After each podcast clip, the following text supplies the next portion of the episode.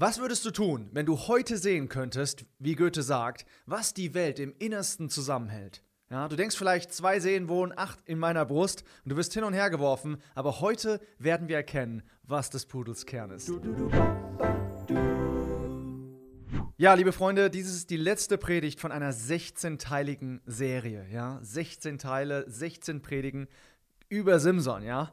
Und es war wirklich herrlich, das zusammen zu machen, diese Reise zusammen zu machen und die Entscheidungen zu sehen, die für Christus gefällt worden sind, von einem 14-Jährigen zu einem 72-Jährigen. Und ähm, ich glaube, wir haben weit mehr gesehen als nur Simson, ja. Im Bilde gesprochen sind wir zusammen durch die Bibel geschwommen. Und ich hoffe, ja, ich hoffe, dass du nicht nur Inhalte, sondern auch Methode gelernt hast. Ja, ich hoffe, dass du nicht nur den Lösungsweg, also den Weg der Heiligung, immer mehr verstanden hast in der Lehre des Paulus und so weiter, aber dass du, dass wir auch die die, die Bibel ja, und die Schrift von allen Seiten beleuchtet haben und ich dir vielleicht gezeigt habe, ganz neue Horizonte aufgerissen habe, wie man die Schrift auslegen kann. Vielleicht so ein Erlebnis, ja, was auch die Jünger hatten, als der Jesus die Schriften ihnen öffnete. Ich weiß es für mich auf jeden Fall noch, als der Heilige Geist, ja, das bei mir getan hat. Und ich hoffe, dass diese Serie auch für dich wirklich eine Stunde der Offenbarung sein kann.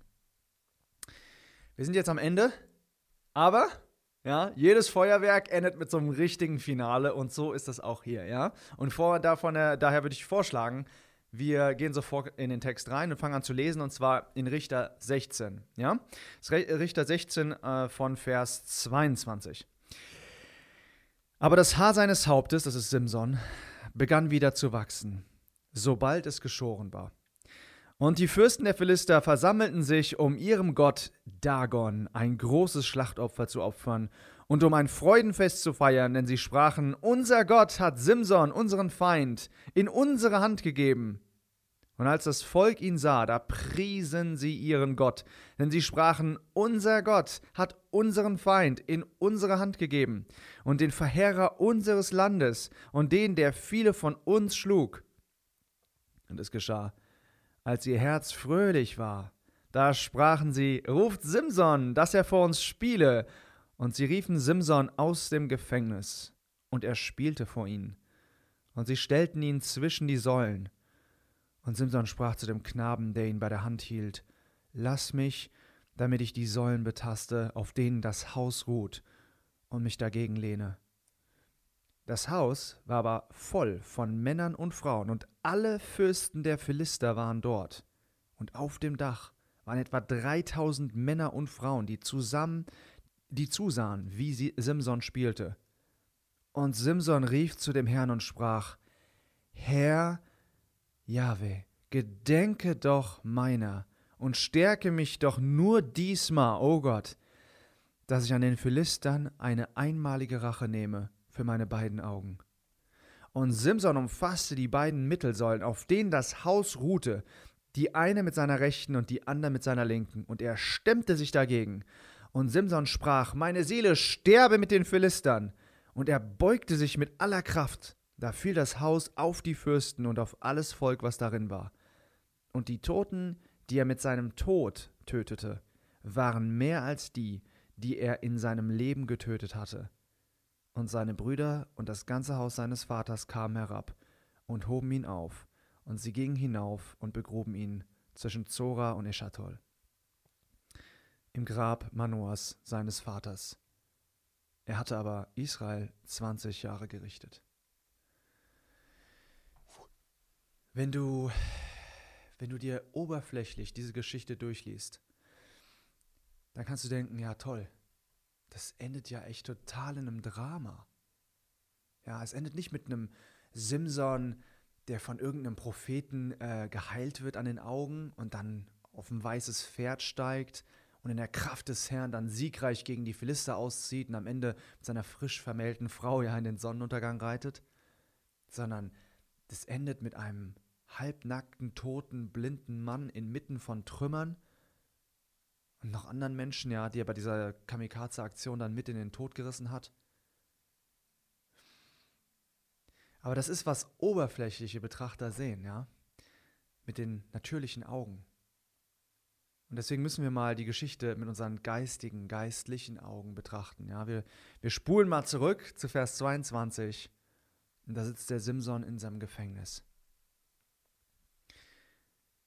Und während er da am Malen ist, ja, was macht er? Da denkt er nach.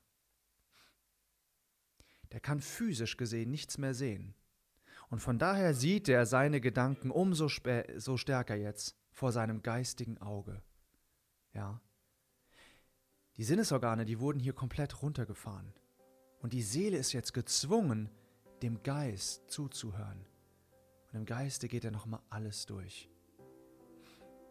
Wie zum Beispiel der Sklavenverkäufer, auch John Newton, der Amazing Grace geschrieben hat. Als er blind war, da hörte der immer noch die Schreie der Sklaven, ja, die unter dem Deck lagen und vor sich hinstarben wie Tiere. Er sah, wie die Toten ja jeden Tag über Bord geworfen wurden. Ja, wenn der, wenn der Körper an Macht verliert, wenn, wenn auf einmal, wenn du alleine bist, wenn die Musik verstummt, wenn der Strom ausgeht, dann merkt plötzlich der Mensch, wie laut der Geist reden kann. Und es ist furchtbar. Es ist furchtbar schmerzvoll.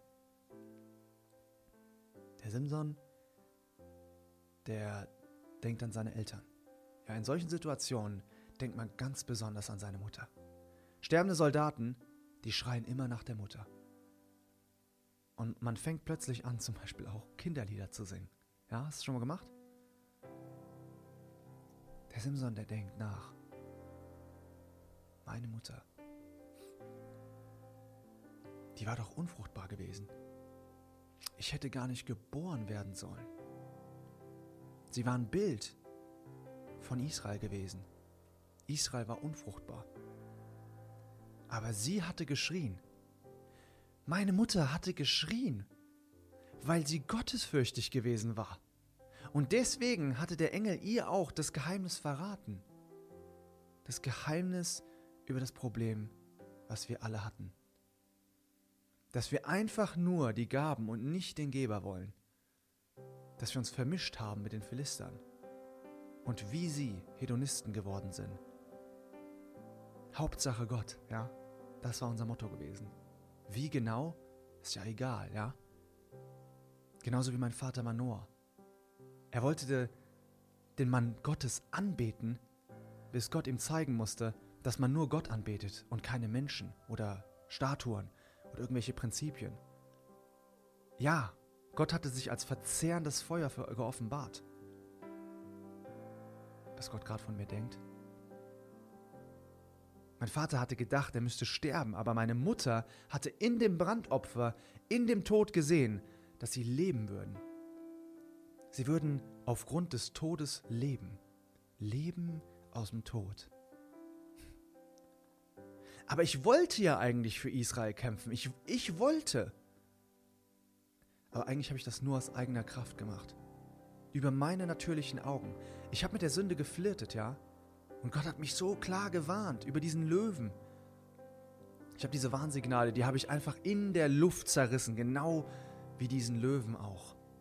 Ich dachte, ich könnte mit den Philistern fertig werden. Ja, ich würde die, die fertig machen sogar.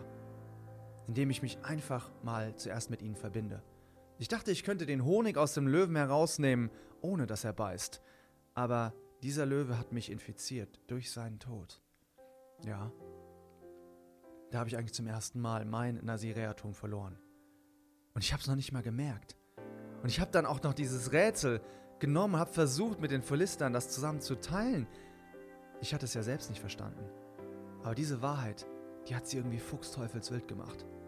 Und wir mussten uns dann trennen, aufgrund der Wahrheit. Und das war eigentlich eine, eine gute Zeit gewesen. Endlich keine Philister mehr. Da war ich noch mit einem blauen Auge davongekommen. Aber wie gern hätte ich jetzt wenigstens ein blaues Auge. Früher war der Geist über mich gekommen. Naja, und dann hatte ich ja diese Schlacht. Die Trennung kam durch diese Schlacht, durch den Tod. Aber ich hatte einfach wieder Bock auf diese Frau, ja? Ja, den, den Bock, ja, diesen Ziegenbock, den hätte ich eigentlich Gott opfern sollen. Aber irgendwas in mir, irgendwas war stärker. Und dann hat dieser Philistervater mir meine eigene Frau vorenthalten. Ja, was für ein, naja, ich habe vielleicht ziemlich überreagiert. Ich habe das ganze Land habe ich kaputt gemacht. Aber ganz ehrlich, ja, meine eigenen Leute, die haben mich im Stich gelassen. Klar fehlende Gottesfurcht führt zu Menschenfurcht. Ich befreie sie und die hintergehen mich. Na gut, ich habe Gott ja auch ziemlich hintergangen. Aber er hat mich immer unterstützt. Und als ich nach dieser Schlacht, ja, als ich fast gestorben bin, da hat er meinen Geist durch Wasser wiederbelebt. Ich war quasi tot und er hat mich belebt. Durch einen toten Felsen, aus dem frisches Wasser kam.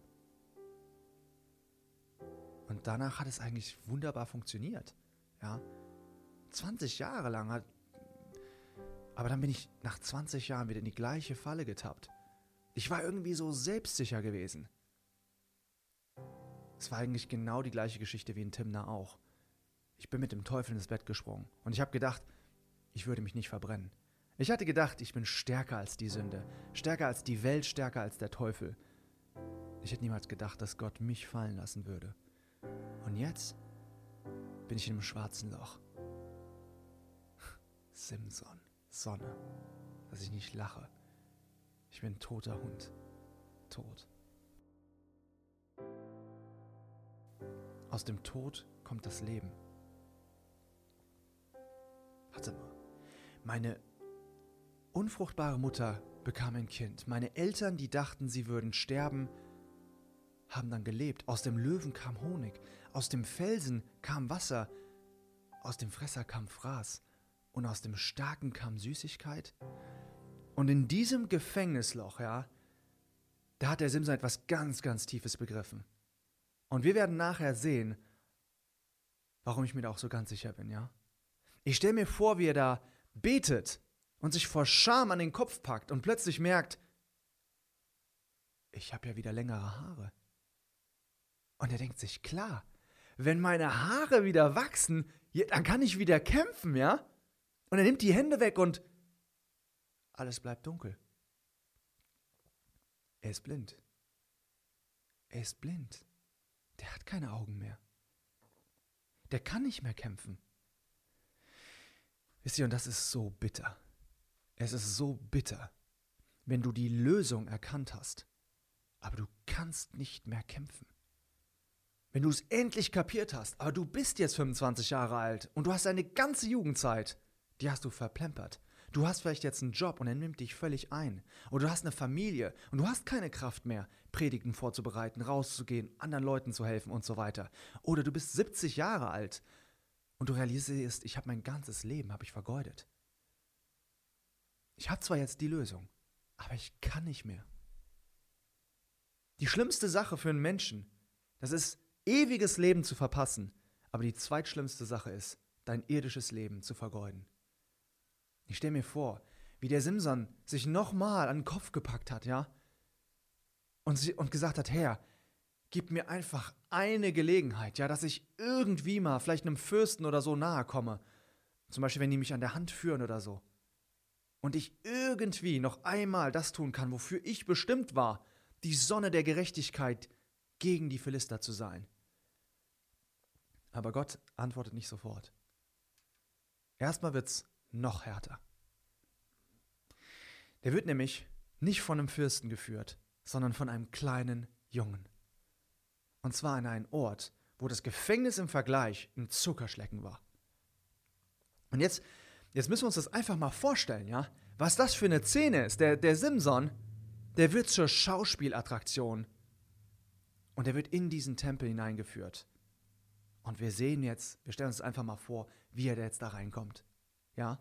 Meistens wurden diese Personen, die wurden dann noch halbnackt ausgezogen. Und wir müssen auch eigentlich davon ausgehen, dass er vielleicht selbst dieses Opfer war, was die da darbringen wollten. Aber das ist nicht so wichtig, ja. Viel wichtiger ist, wem dieses Opfer dargebracht wurde. Und jetzt müsst ihr euch das einfach mal vorstellen, ja, wie, wie so diese Kamera, ja, die schwenkt jetzt so hoch und man sieht jetzt dieses Riesenfest, sieht man da. Und über dieser ganzen Szenerie, ja, über diesem ganzen Fest, aber auch über unserer ganzen Geschichte, da thront ein Gott, ein Prinzip. Und hier kommt die große Enthüllung, ja? Hier zeigt der Teufel wirklich sein Gesicht. Dagon. Der Simson, der brauchte keine, der brauchte keine Augen, ja, um zu wissen, vor wem er da stand. Der kannte ihn sehr, sehr gut. Der hatte den sehr, sehr oft gesehen bei seinen geliebten Philisterfreunden. Der Gott, der ein Mensch mit einem Fischrumpf war. Gott als Mensch dargestellt? Ein Mensch mit einem Tierkörper? Das Prinzip dahinter ist Vermischung, Synkretismus. Man mixt die Dinge zusammen. Gott und Mensch, Mensch und Tier, Himmel und Erde, heilig und unheilig. Und Gott hasst das. Soll ich dir sagen, wie sehr er das hasst? Ja, wir können es mal durchlesen. Und zwar ist es in 1 Samuel. Das ist in 1 Samuel 5. Da wird uns diese, da sehen wir etwas, ja, etwas ganz Bestimmtes. Da steht nämlich Gott in Form der Bundeslade, da steht er einmal direkt vor diesem Dagon. Ja, wir lesen es mal durch. 1 Samuel 5, Vers 1. Und die Philister hatten die Lade Gottes genommen und brachten sie von Ebenezer nach Asdod. Und die Philister nahmen die Lade Gottes und brachten sie in das Haus Dagons und stellten sie neben Dagon. Da steht Gott vor Dagon. Und als die Astoditer am nächsten Tag früh aufstanden, siehe, da lag Dagon auf seinem Angesicht auf der Erde vor der Lade des Herrn. Und sie nahmen Dagon und stellten ihn wieder an seinen Ort. Und als sie am nächsten Tag früh morgens aufstanden, siehe, da lag Dagon auf seinem Angesicht auf der Erde vor der Lade des Herrn. Und zwar lagen das Haupt Dagons und seine beiden Hände abgehauen auf der Schwelle, nur der Schiff, der Fischrumpf war an ihm übrig geblieben. Und dann sagen die hinterher, Vers 6, und die Hand des Herrn lag schwer auf den Astoditern, und er verwüstete sie. Und sie sagen dann, Vers 7, und als die Leute von Asdod sahen, dass es so war, sprachen sie, die Lade des Gottes Israels soll nicht bei uns bleiben, da gibt es keine Gemeinschaft, denn seine Hand ist hart über uns und über Dagon, unserem Gott. Siehst du, was Gott hier macht? Er trennt die Teile. Und zwar so, wie er es in seiner Schöpfungsordnung vorgegeben hat. Er hasst diese Vermischung. Und noch eine weitere Sache ist auch sehr offensichtlich und das ist seine Aversion gegen die Hände. Ja, die Hände haben wir nämlich auch sehr besonders in unserer Geschichte gesehen von Simson und die sehen wir auch noch. Er hasst es, wenn irgendetwas sich als kraftvoll erweist außerhalb von ihm.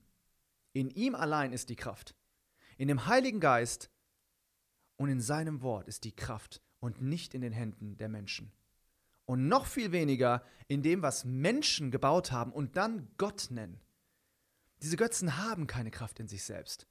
Aber die Menschen geben ihnen Kraft, weil sie ihnen Kraft zusprechen, diesen Prinzipien, die sie dann verinnerlichen. Und wenn du etwas in deinem Geist glaubst, dann hat es Einfluss auf deine Seele und letztendlich auch auf deinen Körper. Und deswegen will Gott auch, dass wir unheimlich aufpassen, dass wir nicht selbst in Götzendienst verfallen. Und du wirst vielleicht sagen, ja, wir, wir beten ja heutzutage gar keine materiellen Götzen mehr an. Und darum geht es bei den Götzen auch gar nicht. Es ging da nie eigentlich darum. Es geht nicht darum, um das Geformte, ja, was die Hände geformt hatten. Die Leute wussten ja sehr gut, dass das jetzt nicht Gott war, was sie da geformt hatten. Worum es ging, sind die Prinzipien, wofür das steht, dieser Götze. Ja? Zum Beispiel der Apostel Paulus, der erklärt es einmal sehr, sehr gut in, in 1. Korinther 10. Ja? Da sagt er, wir können es vielleicht mal kurz lesen, 1. Korinther 10. Da sagt er sehr, sehr gut, wo, wo, wo, wofür diese Götzen einfach stehen und dass das nicht zwar das Geformte ist, aber dass trotzdem davon ein Einfluss ausgeht. 1. Korinther 10, da sagt er, ähm, genau, was Vers 19, sorry, 1. Korinther 10, Vers 19, was sage ich nun, dass ein Götzenopfer etwas sei oder dass ein Götzenbild etwas sei? sondern dass das, was die Nationen opfern, sie den Dämonen opfern und nicht Gott. Ich will aber nicht, dass ihr Gemeinschaft habt mit den Dämonen. Ihr könnt nicht des Herrn Kelch trinken und der Dämonenkelch. Ihr könnt nicht des Herrn Tisches teilhaftig sein und des Dämonentisch. Oder reizen wir den Herrn zur Eifersucht? Sind wir stärker als er? Da sehen wir, dass da Prinzipien dahinter stecken. Hinter diesen Götzenbildern. Weißt du, die Götzen der Philister, die waren zwar aus Stein und Holz, aber die, die Prinzipien dahinter, die waren sehr, sehr real. Und so wie du denkst, so bist du auch. Das haben wir auch sehr, sehr oft gesehen. Und die Philister, die hatten drei große Gottheiten. Ja, die hatten Dagon und die hatten die Aschera und die hatten Belzebub. Und der Dagon, der war zuständig für die Ernte. Was zeigt das? Lust des Fleisches. Ja? Und deswegen wird der Simson auch übrigens, der wird auch hier dem Dagon geopfert. Warum? Weil er die Felder zerstört hatte. Und weil er der Hauptgott war. Der Dagon war der Hauptgott. Der Belzebub, das war der Sohn vom Dagon. Und der, der ist derjenige, der in luftigen Höhen wohnte. Das will der Name, das will sein Name sagen. Was ist das? Hochmut des Le Lebens. Und dann ist es die Aschera. Das war die Mondgöttin, aber es war vor allen Dingen die Göttin der Liebe. Was ist das? Die Lust der Augen. Erkennst du was? Es sind genau die Sünden, die Simson beherrschten, als er Kontakt hatte mit den Philistern. Der dachte, Macht mir doch nichts, ja? Ich habe doch den Heiligen Geist, kein Problem. Nichts da. Er war mittendrin und er war völlig beeinflusst davon. Und der Clou ist, alles fing an mit Dagon, mit der Vermischung, indem er sich nicht getrennt hatte. Wisst ihr, die Eltern, die hatten gedacht, dass es die Aschera war, ja? Dass er diese, diese Frau, dass er die toll fand. Aber das steht da nicht in Kapitel 14, ja? Wenn wir mal, wenn wir mal nochmal gucken. In Kapitel 14, was war denn das Problem? Er wollte da ja für Gott kämpfen. Er wollte diese Heirat, die wollte er benutzen. Die Aschera war nicht das Anfang des Problems gewesen. Er hatte Dagon, hat er unterschätzt. Die Vermischung ist der Anfang der Blindheit. Und die Furcht des Herrn ist der Anfang der Erkenntnis. Ja? Wie werden heute, wie werden heute bibeltreue Christen verführt? Ja? Heutzutage spricht man sich unter bibeltreuen Christen noch ganz klar gegen Sex vor der Ehe und so weiter aus. Das ist die Ascherer. Und man ist auch gegen menschlichen Hochmut, ja? Belzebul, Bibelkritik, nach links meinetwegen, Traditionen, neben die Bibelstellen nach rechts. Man schwenkt mit der Bibel, ja? Aber man hängt mit denen ab, die das ein bisschen weniger machen, die das ein bisschen viel weniger machen und die sogar öffentlich dagegen sind. Und man sagt, ja, die sind halt noch auf dem Weg, ja. Das ist eine völlige Illusion. Wer hier auf dem Weg ist, das sind diese Führer. Und zwar auf dem Weg zum Dagon. Ja, man glaubt, man kann Feuer unter die Jacke nehmen und seine Kleider nicht verbrennen. Wisst ihr was? Dagon, der grinst einfach nur. Die Identitätskrise, die muss überwunden werden. Wer ist Gott? Wer sind die Feinde? Und wer bin ich? Das sind die essentiellen Fragen. Und das ist genau das, womit dann hier unsere Story beginnt, ja? Normalerweise, der Simson kommt jetzt da rein, ja? Was hätte er normalerweise gemacht? Der hätte sich normalerweise sofort die Frauen angeschaut. Der hätte sofort, hätte der auf die Schönheit des Tempels und so weiter gesehen, den Stolz der Philister. Aber dafür war der jetzt blind. Er war diesen Sachen gestorben, ja, wie das zum Beispiel auch Römer 6 sagt, Vers 11. Da wird gesagt, so auch ihr haltet dafür, dass ihr der Sünde tot seid. Der Simson, der hatte gelernt, ja, dass er die Sünde nicht töten konnte, aber er konnte sich tot der Sünde gegenüber verhalten. Die Lösung ist im Tod. Und die Philister, die hatten ihm die Augen ausgestochen und das sollte jetzt ein Segen für ihn sein. Denn er wird jetzt nicht mehr geblendet, ja, von diesen ganzen Schönheiten, sondern er analysiert diese Situation nur aufgrund von dem, was er hört, die Wahrheit. Und was hört er? Was sagen die? Was sagen die Philister? Ja, was sagen die, die Philister? Die fangen an zu sagen, unser Gott. Damit fängt es alles an. Sie sagen, unser Gott. Wirklich? Unser Gott hat ihn uns in unsere Hand gegeben. So, war das wirklich so? Hat da wirklich der Dagon den Simson gefangen? Der Simson, der wusste, nee, das war mein Herr und Gott. der von mir gewichen war. Aber auf der anderen Seite, ja, waren es doch irgendwie auch diese Prinzipien gewesen von Dagon, diese Vermischung, die ihn dazu gebracht hatten, gefangen zu sein. Und jetzt realisiert er diesen Konflikt zwischen diesem lebendigen Gott und den Götzen der Menschen. Ja, jetzt merkt er, was für ein fundamentaler Unterschied zwischen seinem Gott und dem Gott der Philister war.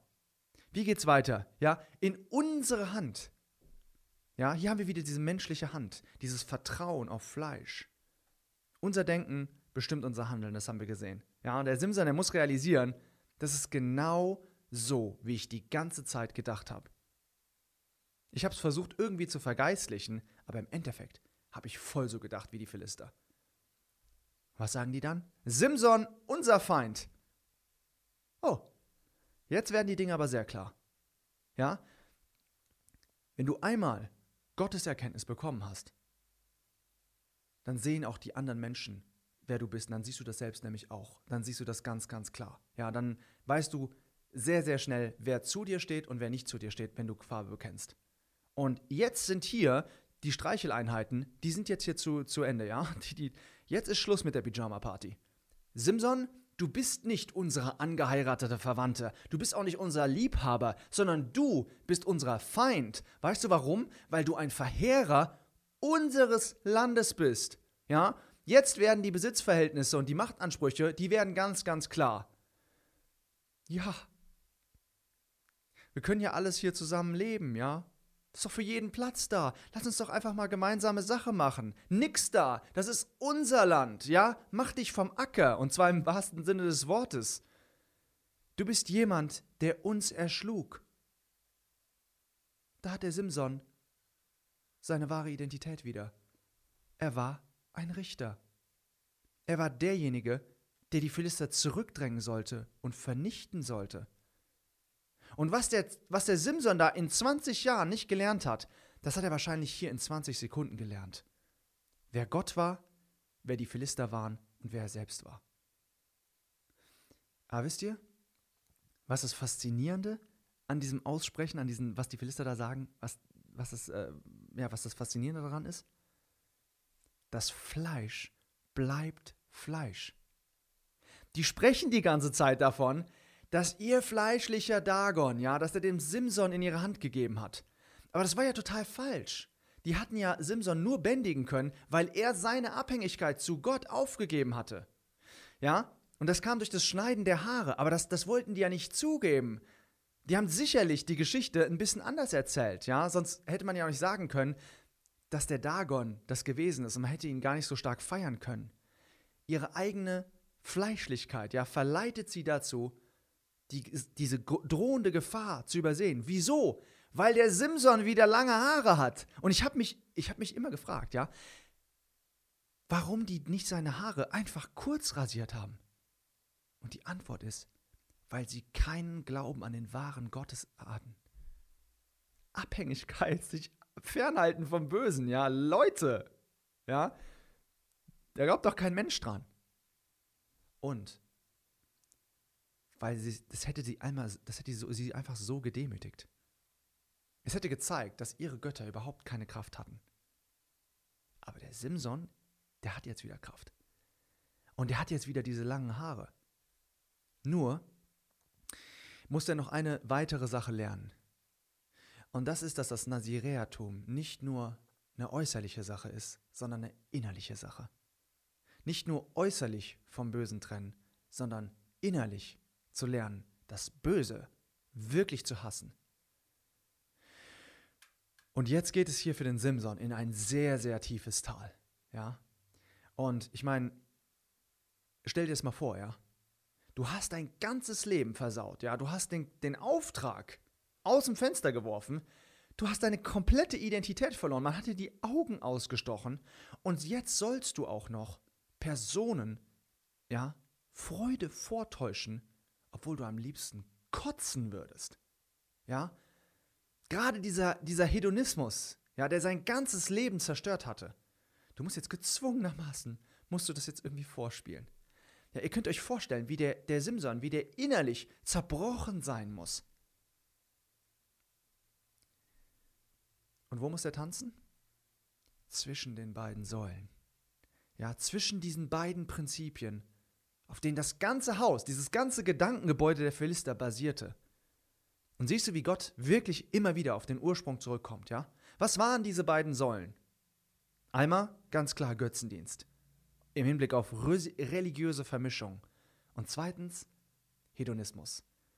Irdische Freuden zu verbinden, ja, mit verbotenem Vergnügen.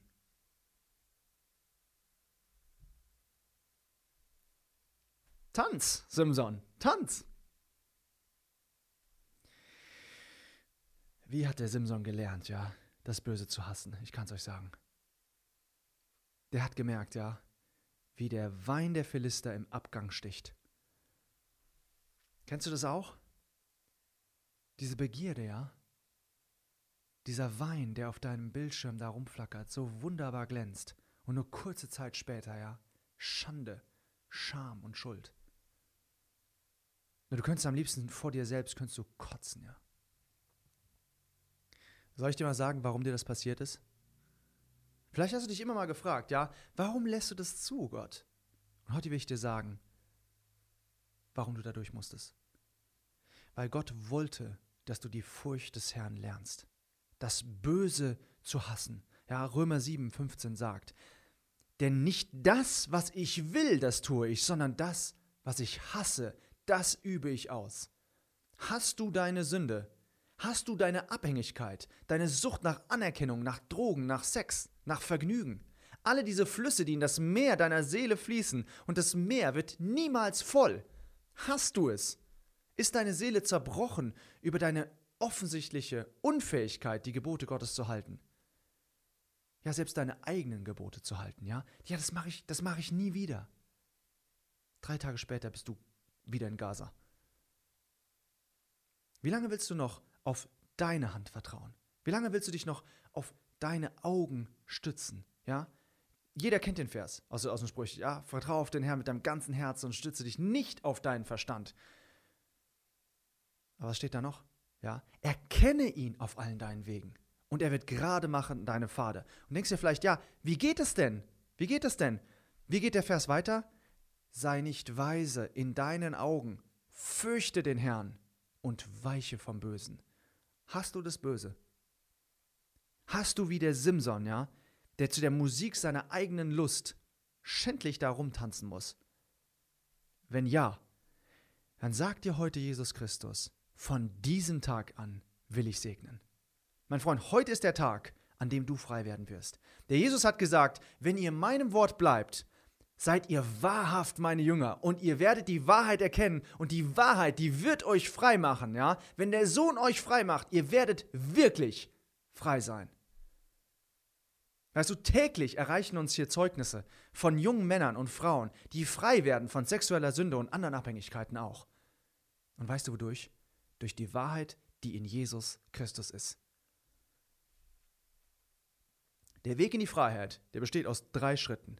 Erstens die Furcht des Herrn. Du musst deine Sünde so stark hassen, dass dir alles egal ist und dass du bereit bist, alles zu opfern, um wieder in die Herrlichkeit Gottes zu gelangen. Und solange du nach einer schnellen Lösung, ja, dich ausstreckst, wirst du es nie schaffen. Du musst sterben. Der Weg in das Land, der geht durch den Jordan. Der zweite Schritt ist ein verändertes Gottesbild, ja. Wenn deine Taten böse sind, dann ist auch dein Gottesbild, was du hast, das ist entweder verzerrt oder es ist komplett falsch. Wirklich, es ist mir egal, ob du ein Sohn von irgendeinem Pastor bist, ob du dein ganzes Leben irgendwie in einer, in einer, in einer Worship-Band gesungen hast oder ob du irgendwie aus einer stockkonservativen Gemeinde äh, gekommen bist und die Bibel auswendig gelernt hast, ja? Taten falsch, Denken falsch. Die Furcht des Herrn ist der Anfang der richtigen Gotteserkenntnis. Und der dritte Schritt ist, dass du das, was du im Heiligtum gesehen hast, auch in deinem Leben verwirklichst. Ja, und die Furcht des Herrn ist ein ständiger Begleiter, um dir zu zeigen, was du tun und was du nicht tun sollst. Ja, du wirst noch Anfechtungen haben. Ja, du wirst auch das eine oder andere Mal nochmal fallen. Aber ich sag dir, in ein paar Wochen, da bist du ein komplett anderer Mensch. Und du triffst heute die Entscheidung, ja? Der Weg, der ist offen für dich, ja? Der Heilige Geist, der will heute völlig die Herrschaft in deinem Leben beginnen. Und du hast das Wort Gottes, ja, das dich führen wird für jeden einzelnen Schritt. Und wir haben dir auch Ressourcen an die Seite gestellt, ja, für solche, die nicht gut lesen können und auch für eine visuelle Generation. Ressourcen, die dir Schritt für Schritt zeigen, wie du diese Dinge ausleben kannst. Und jeden Tag posten wir Zeugnisse von Personen, die bezeugen, dass die Wahrheit wirklich frei macht. Deswegen bitte ich dich in Jesu Namen, ja, hör auf, auf dich selbst zu vertrauen. Hör auf, auf Fleisch zu vertrauen. Dein ganzes Leben, das hat dir gezeigt, dass du es nicht schaffst. In jedem Christen, ja, da gibt es einen Thron und ein Kreuz. Und entweder sitzt du auf dem Thron oder du bist am Kreuz. Wo stand der Paulus? Der hat gesagt, ich bin mit Christus gekreuzigt und nicht mehr lebe ich, sondern Christus lebt in mir. Der Paulus, der war am Kreuz und Christus war auf dem Thron. Was ich aber jetzt lebe, sagt er, im Fleisch, in meinem Körper, das lebe ich durch den Glauben, durch den an den Sohn Gottes, der mich geliebt und sich selbst für mich hingegeben hat. Heute bitte ich dich, den Platz des Todes einzunehmen und die Herrschaft ja, an Jesus Christus abzugeben. Heute, ja, ziehen wir zusammen durch den Jordan in das Land. Wir kämpfen uns nicht mehr durch, durch, durch das Fleisch, ja. Wir geben auf und wir ziehen direkt in den Tod rein. Der Simson, der denkt sich, ist am Tanzen und der denkt sich, weißt du was, ich habe keinen Bock mehr. Ich hasse mein Leben. Ich könnte mich am liebsten umbringen. Mein ganzes Denkgebäude war falsch die ganze Zeit. Aber das ist zusammengebrochen. Und weißt du was? In dem Tod kommt die Lösung. Der Simson, der merkt, was wäre denn, wenn ich nicht mehr darauf hoffen würde, der erfolgreiche Richter zu werden, ja? Wenn ich mein Leben aufgehen würde, um den Sieg für Gott zu erkämpfen. Was wäre denn, wenn ich materialisieren würde, was ich innerlich gerade erfahre, nämlich das gesamte philosophische Gedankengut der Philister, in, dass es in einem zusammenbricht. Was ist, wenn ich diesen Tempel, wo ich hier gerade drin bin, wenn ich den zertrümmern würde? Die ganze Elite war da. Militärführer, politische Führer, alle waren da versammelt, in einem Haus. Und der Simson hat sich gedacht, diese Chance, ja, die hätte ich nie gehabt. Aber jetzt an diesem absoluten Tiefpunkt, da muss der realisieren, das ist die größte Chance meines Lebens. Niemals, niemals zu Lebzeiten hätte er solch eine Gelegenheit gehabt, die ihm hier auf dem Tablett geliefert wird. Er konnte das komplette System der Philister mit einem Schlag auslösen, äh, auslöschen. Und jetzt betet der Simson. Und daraus können wir etwas sehen, etwas ableiten, was sich abgespielt hatte in dem Herzen von dem Simson. Der sagt nämlich hier, Herr Jehova. Und das heißt eigentlich, was er eigentlich sagt, ist Yahweh Adonai. Vorher hatte er Gott immer nur mit du. Äh, zu, er hat nur einmal gebetet und er hat nur gesagt du in seinem Gebet im Kapitel davor. Und er hat ihn auch immer nur als Elohim beschrieben, ja. Und Elohim ist ein wunderschöner Ausdruck, aber das heißt so gut wie, übersetzt, heißt es mehr sowas wie der gute Herr Gott. Das ist eine, eine, eine große Bezeichnung, natürlich, ja, aber es ist trotzdem eine sehr distanzierte Bezie äh, Beziehung, die er da zeigt. Aber jetzt sagt er in seinem Gebet hier Yahweh. Und das ist der Gott, zu dem man eine Beziehung hat. Und der Gott, der eine Beziehung zu uns Menschen hat. Der Simson hat hier eine Beziehung zu seinem Gott. Und dann sagt er noch was anderes. Adonai. Und das bedeutet Herr. Er erkennt Gott ab jetzt in seinem Herzen als Herr an. Gott sitzt bei dem Simson jetzt auf dem Thron. Und dann erhört Gott sein Gebet. Und dadurch wissen wir, dass alles bereinigt ist, ja? Denn wir wissen aus dem Psalm 66, da, da, da heißt es, wenn ich es in meinem Herzen auf Frevel oder man könnte es auch als Unrecht übersetzen, wenn ich das darauf abgesehen hätte, so hätte der Herr nicht mein Gebet erhört. Warum gibt Gott ihm hier Kraft? Weil er die beiden Säulen niederreißen will. Ja, der bekommt nicht, nicht mehr Kraft zu nichts anderem, nur für diese beiden Säulen. Und vielleicht liegst du auch heute am Boden, ja? Du kommst vielleicht aus diesem Teufelskreis der Sünde, kommst du nicht mehr raus. Glaub mir, Gott will dich heute erheben, ja? Und er will in deinem Leben will er den Thronplatz haben. Der Götzentempel, ja, der in deinem Herzen ist, der muss niedergebrochen werden. Und was muss dahin? Der Tempel Gottes. Wie sieht der aus? Ja? Wie sieht der aus? Da sind auch zwei Säulen. Woher wissen wir das? Weil wir sehen in, in, in 1. Könige 7, da sehen wir den Tempel Salomos, der hat auch zwei Säulen. Und die heißen Jakin und Boas. Und wisst ihr, was Jakin heißt? Gott wird aufstehen. Ja? Jahwe, das, Jahwe, das ist da, Jahwe in seiner priesterlichen Funktion, zeigt diese Säule, ist ein Bild dieser Säule. Und wisst ihr was? Jahwe, Jesus, er ist für dich gestorben. Er hat den Preis für dich bezahlt. Und er kann dich jetzt in Gerechtigkeit, kann er dich aufrichten, ja? 2. Korinther 5, ja? Die Liebe des Christus, die drängt uns jetzt, indem wir geurteilt haben, dass einer für alle gestorben ist und somit alle gestorben bist. Bist du mit Christus gestorben? Natürlich bist du das. Klar, natürlich, in deiner Gemeinde, ja, wenn du Lieder singst und so weiter. Aber fürchtest du dich auch vor Gott, wenn du, wenn es um Philister-Themen geht, ja, um die Trennung der Welt und vor allen Dingen um Dinge in der christlichen Welt?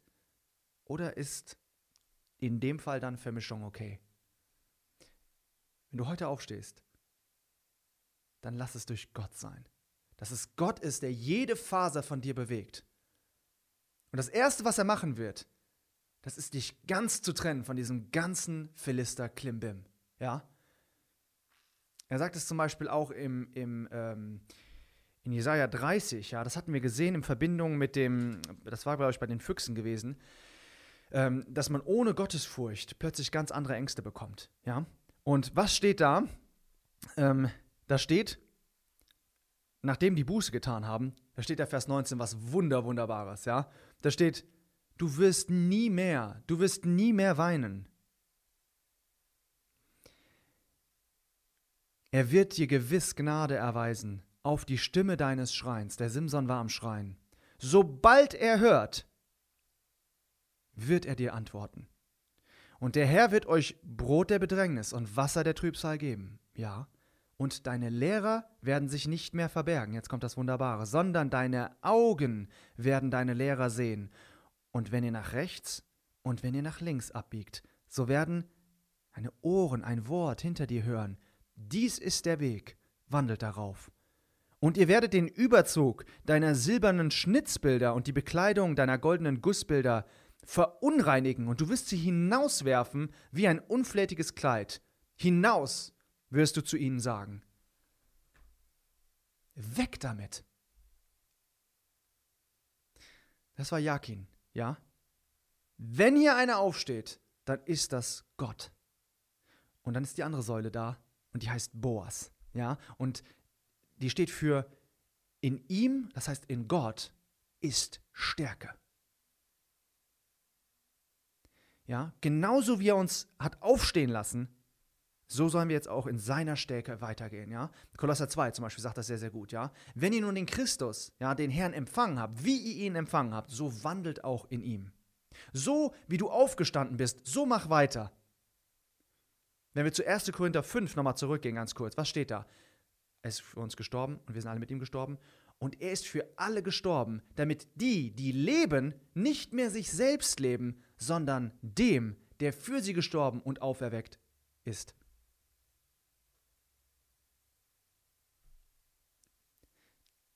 Das bedeutet nicht, der ist auferstanden. Juhu!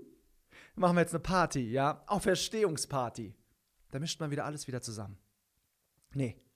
Ab jetzt gibt er die Hilfe für jeden Schritt der Heiligung. Ja?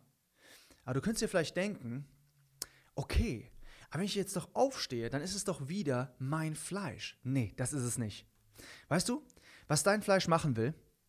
Du bist am Boden, ja? Und was dein Fleisch machen will, ist sich jetzt zu bemitleiden. Ja, und das für ein paar Stunden, ja, und dann noch ein paar Tage warten, bis alles besser geworden ist. Und dann wird es mal wieder so richtig den Heiligen spielen. Und das Bemitleiden, das ist eine öffentliche Erklärung, Mist, dass mir sowas passiert ist. Ja, ich hatte doch gedacht, dass ich ein besserer Kerl bin. Ich bin enttäuscht von mir selbst. Es bedeutet, dass ich noch etwas von mir selbst erwarte. Und das Warten, das bedeutet, dass ich besser werden muss, bevor ich irgendwie wieder was mit Gott anfangen kann. Nein, du stehst jetzt sofort auf, jetzt gerade, wo du gefallen bist, ja? Eine Minute nachdem du gefallen bist, rennst du zu dem Gnadenthron, ja? Mit deinem ganzen Schmutz und du wirfst dich vor die Füße deines liebenden Herrn und du sagst, nicht, ich werde es jetzt nie wieder tun, sondern ab jetzt soll Christus in mir leben. Er soll aufstehen und er wird der Einzige sein, der in meinem Leben handeln soll. Ja, ich werde nur noch das aufführen, was er sagt. Liegen bleiben, das bedeutet, dass du es noch nicht verstanden hast. Aufstehen ist Gehorsam. Das ist, eigentlich ein, das ist eigentlich ein Akt der Rebellion gegen das Fleisch. Ich stehe auf, weil ich nicht mehr auf Fleisch vertraue. Was passiert hier? 3000 Menschen finden den Tod in der Geschichte von Simson. Das ist die gleiche Zahl wie zum Beispiel am Berg von Sinai. Die gleiche Zahl wie bei der Gesetzgebung. Als das Fleisch gerichtet wurde. Ja, die Parallele dafür zum Beispiel ist Römer 7, Vers 10. Ja, das Gebot, das zum Leben gegeben war, dieses erwies sich mir zum Tod. 3000 Seelen müssen sterben bei der Gesetzgebung. Und 3000 Seelen, ja, werden lebendig bei der Ankunft des Heiligen Geistes, ja, bekommen neues Leben an, an Pfingsten, Apostelgeschichte 2. Und was ist die Parallele im Römerbrief? Ja, Römer 8, gerade ein Kapitel danach. Denn wenn ihr nach dem Fleisch lebt, so werdet ihr sterben. Das haben wir. Wenn ihr aber durch den Geist die Handlungen des Leibes tötet, so werdet ihr leben. Der Simson, der steht in diesem Geist auf und der unterzeichnet seinem Fleisch das Todesurteil. Ja? Der ganze Tempel bricht zusammen. Warum? Die christliche Welt, die kann Menschen nicht ertragen, die bei diesem ganzen Schabernack, diesem ganzen fleischlichen Klimbim mitmachen. Warum? Es entlarvt sie. Der Simson, der tötet mehr nun durch seinen Tod als durch sein Leben. Als er im Leben war, da hatten die kein Problem mit dem, das hat dir nicht so viel getan, ja? Aber jetzt, wo er aufgibt, da tötet er die Mehrzahl. Ein toter Mensch, ja, in Christus, der ist kraftvoller als ein quicklebendiger Heiliger. Es wurde mal ein Mensch gefragt, das fand ich ganz interessant, die Geschichte. Warum nimmst du eigentlich nicht einen sehr renommierten christlichen Posten ein? Du könntest es doch so reißen in dieser Welt. Und diese Person hat gesagt, welche Welt? Wisst ihr, dieser Mann, der war tot für die Verlockung ja, von dieser ganzen religiösen Welt. Mit so jemandem kannst du einfach nichts anfangen.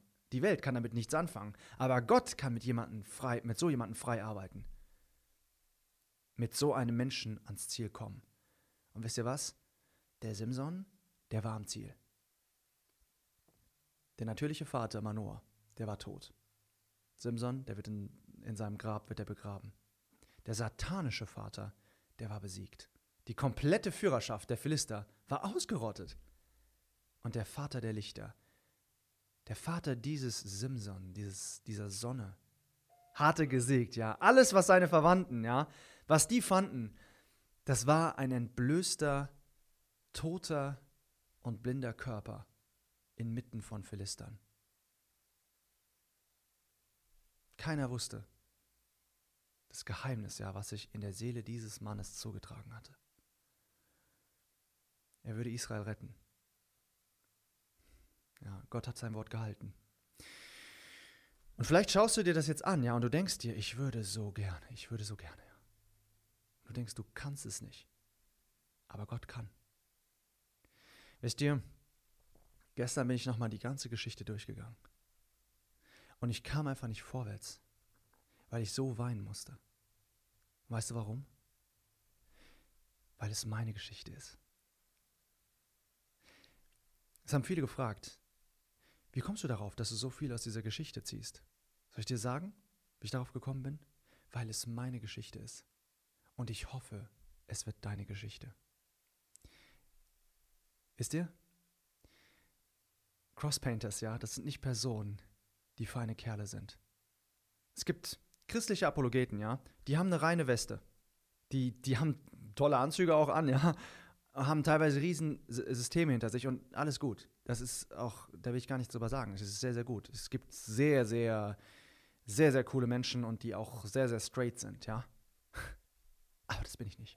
Ja, ich sitze hier in meiner Räuberhöhle, ja, und ich habe ich hab ja noch ein paar Mitstreiter, die genauso Gangster sind. Und wir haben nicht sehr, sehr viel. Aber wir haben besonders nicht die Illusion, gut zu sein. Und ich hoffe, dass wir tot sind. Es ist meine größte Angst, wieder lebendig zu werden. Und ich hoffe, du jetzt auch. Ich hoffe, Simsons Geschichte wird deine Geschichte werden. Wenn du ein feiner Kerl bist, dann komm nicht in unsere Nähe. Ja, du könntest dich dreckig machen an uns. Aber wenn du ein dreckiger, christlicher Heuchler warst, der jetzt die Maske ablegen will, dann bist du bei Jesus Christus richtig. Der Paulus hat gesagt, ich bin der Letzte, ja, ich bin der Größte der Sünder. Den Platz, den hat er, okay, der ist schon mal besetzt, den bekommst du nicht mehr. Und da hinten, da, da sitze ich auch irgendwo. Aber jetzt will ich dir mal die Kehrseite zeigen, ja. Es heißt, es heißt so schön, ja, ein Leben des Gehorsams, das kann in einem Moment sündiger Leidenschaft, kann das ruiniert werden. Aber ist nicht auch so die Logik der Lösung? Ist es nicht das, was Paulus argumentiert in Römer 5, ja? Wenn er sagt, ist aber nicht so wie die Übertretung, so auch die Gnadengabe? Der Simson, der ist zur Buße gekommen und der hat den größten Sieg erfahren. Und dir gehen vielleicht jetzt gerade auch die Augen auf. Und soll ich dir was sagen? Du hast nicht mehr viele Jahre vor dir. Warum? Weil wir die Zeichen der Zeit sehen, dass sehr, sehr bald ein neues Zeitalter anbrechen wird. Und das kann sehr, sehr bitter sein. Ja? Dass du vielleicht siehst, das war mein kurzes, böses Leben. Und das ist auch schon vorbei. Und damit werde ich jetzt am Richterstuhl Christi erscheinen. Aber ich will dich ermutigen, ja? Warum? Die, die zur letzten Stunde in den Weinberg gegangen sind, ja, in diesem Gleichnis, was Jesus erzählt hat, die haben denselben Lohn bekommen wie die, die den ganzen Tag gearbeitet haben. Und was bedeutet das? Das bedeutet, fang jetzt an, starte, geh sofort los. Es wäre doch doof, ja, jetzt die Hände in den Schoß sinken zu lassen und dann zu sehen, ja, du hättest noch alles gewinnen können in diesem Augenblick. Der Simson, der ist all in gegangen, wie man sagen würde. Der hat alles auf eine Karte gesetzt und er hat alles gewonnen. Und Gott kann in diesem Moment etwas Wunderbares in deinem Leben gestalten. Und er will es tun. Weißt du warum? Weil sein Name Jesus ist. Er ist der Retter und er liebt dich ohne Ende. Er liebt es, Christen von ihrer Selbstsucht zu retten. Der Jesus steht vor dir. Er sagt dir, gib mir, mein, gib, gib, gib mir dein ganzes Leben.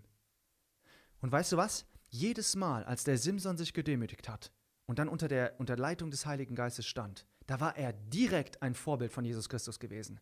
Der hat es zwar nicht gemerkt, und doch sind da unheimlich schöne Perlen in seinem Leben. Das haben wir nicht gesehen. Das wird uns jetzt offenbar. Ja, als der noch ein kleiner Junge war und von dem Geist getrieben worden ist, da erinnert er uns sehr, sehr stark an Jesus Christus, als er als kleiner Knabe auch vom Geiste geleitet war. Als er den, als er den Löwen besiegt hat, da war er ein Bild von Jesus Christus, der den Teufel besiegt hat.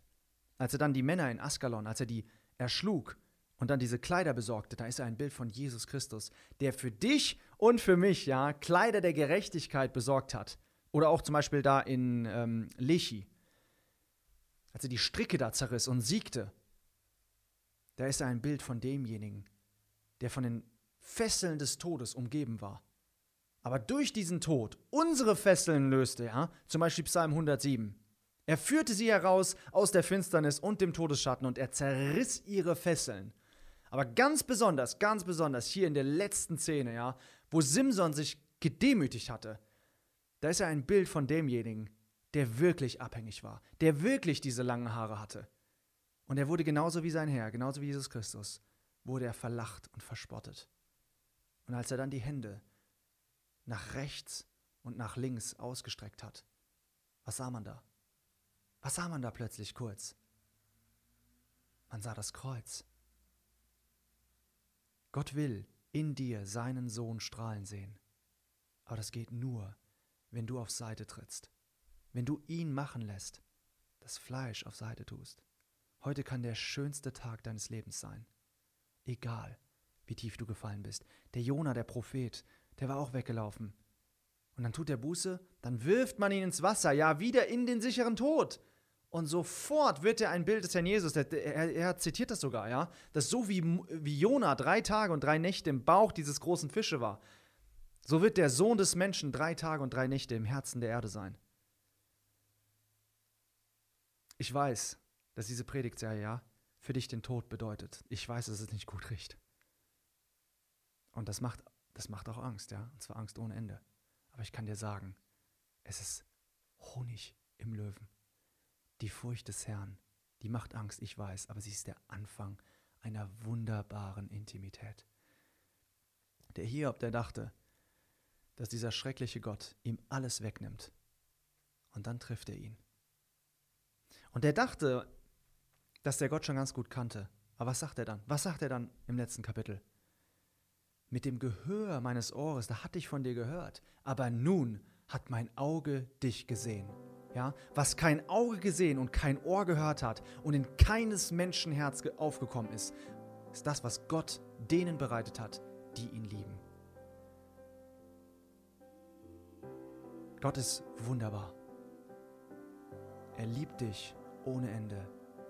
Die Furcht des Herrn ist der Anfang der Erkenntnis.